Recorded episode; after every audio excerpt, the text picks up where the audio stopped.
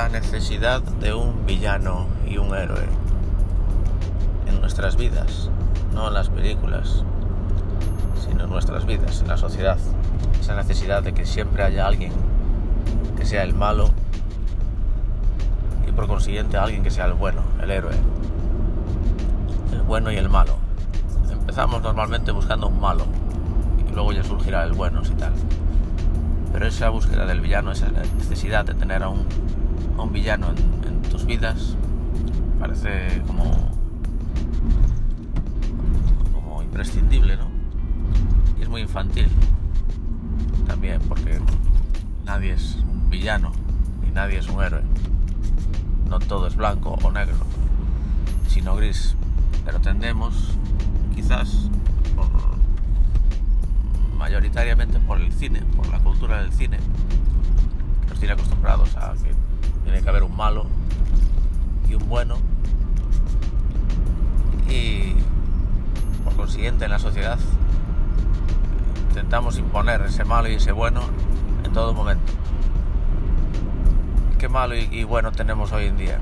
Pues claramente el malo de hoy en día es Putin y el bueno, por consiguiente, es Zelensky. ¿no? Rusia versus Ucrania.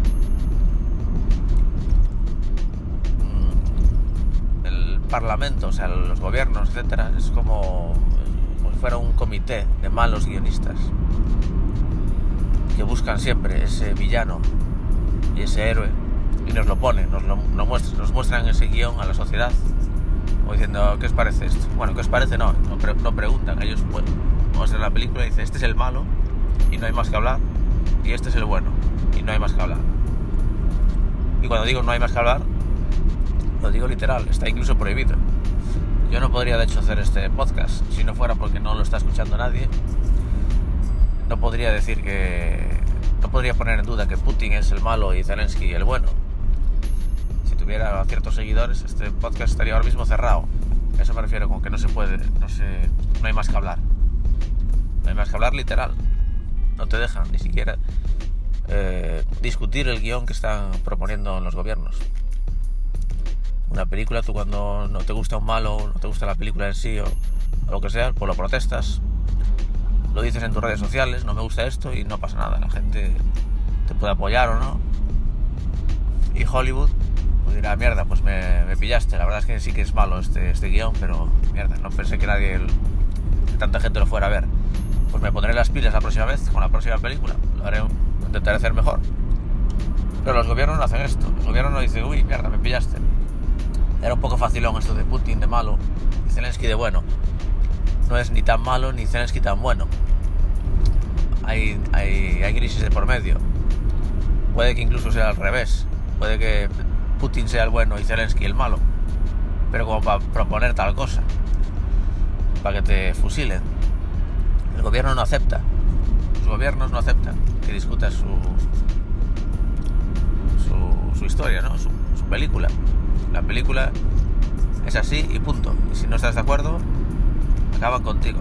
Igual no te fusilan como se haría antes, pero te fusilan eh, digitalmente, se puede decir. Te cancelas tu, te cancelan tus redes, tu cuenta de Google, tu cuenta de Facebook, etcétera, y, y se acabó. Ya no tienes más que hablar es otro modelo de dictadura al fin y al cabo. La dictadura del buen rollo, ¿no? Que suelen llamar. Y bueno, yo creo que lo que debería hacer es dejar que se hable. ¿Qué miedo tienes que, diga la gente? No, a lo que tú me propones. Deja que, que comenten, no censures. Se supone que nos, nutrimos mejor con, con múltiples informaciones, contrastando la información no poniendo un no absoluto a lo que tú dices de dictador y no dejar más opiniones entrar en, en las redes sociales. Deja que hablen lo que quieran. Que si Zelensky, Ucrania y el ejército de Ucrania son unos nazis, bueno, pues deja que lo digan. Quizás haya razón por ahí. Si no dejamos que se contraste la, información entre la sociedad, al final la verdad, la verdad se va a saber igual. Si son nazis se va a saber igual no ahora, pero sí dentro de dos años. Y más hoy en día con, esta, con este movimiento de información que hay. no estamos en la época nazi, donde se, se ocultaba la información real y nadie se enteraba hasta dentro de 20 o 30 años. Ahora nos enteramos a los meses, por mucho que intentes ocultar. Entonces deja ya, deja ya de ocultar y deja que surja la, la verdad si la hay, que se hable y punto. Lo mismo con todos los temas, también hay censura con, el COVID, con las vacunas, que, que no puedes comentar que si las vacunas son malas, tampoco lo, tampoco lo puedes comentar socialmente en, las redes sociales. Socialmente sí, por ahora, en la calle, por ahora. Pero en las redes sociales ya está prohibido, prohibido, con, todas las letras. Si lo comentas, te, te cierra la, el post o la cuenta directamente. Porque estás supuestamente eres un peligro para la sociedad. Peligro, alguien que está contrastando información debería, debería apoyarte por contrastar información no eliminarte. ¿Qué sociedad es esta? En cuanto a los villanos y héroes, esa infantilada de los gobiernos, de buscar villanos y héroes como si fuéramos, como si fuera Hollywood, como si los gobiernos fueran Hollywood. Dejad de jugar ya a ser Hollywood.